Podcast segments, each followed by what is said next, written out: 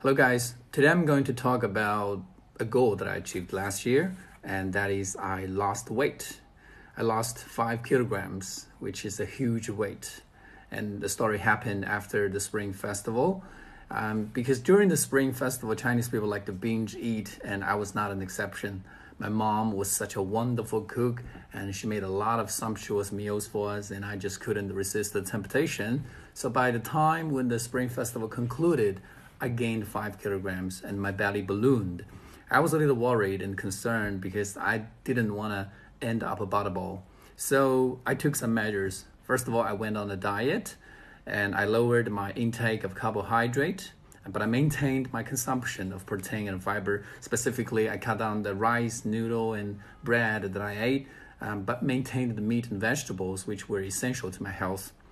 Apart from that, um, I got a membership um, in a gym um, because this gym is located on my way to work. So um, every day I can just stop by and burn some calories on the treadmill or in the swimming pool. I also tortured myself with the weights, and those were by no means easy. And the rest of the story um, was just about persistence, I think, because there were so many occasions that I wanted to quit. Um, there were so many nights that I woke up in the middle, um, but I just had to quell my appetite. And to be honest, I took draconian measures against myself. Uh, so one month later, I returned to my normal weight. And the takeaway from this experience is that it's better to nip in the bud than to remedy.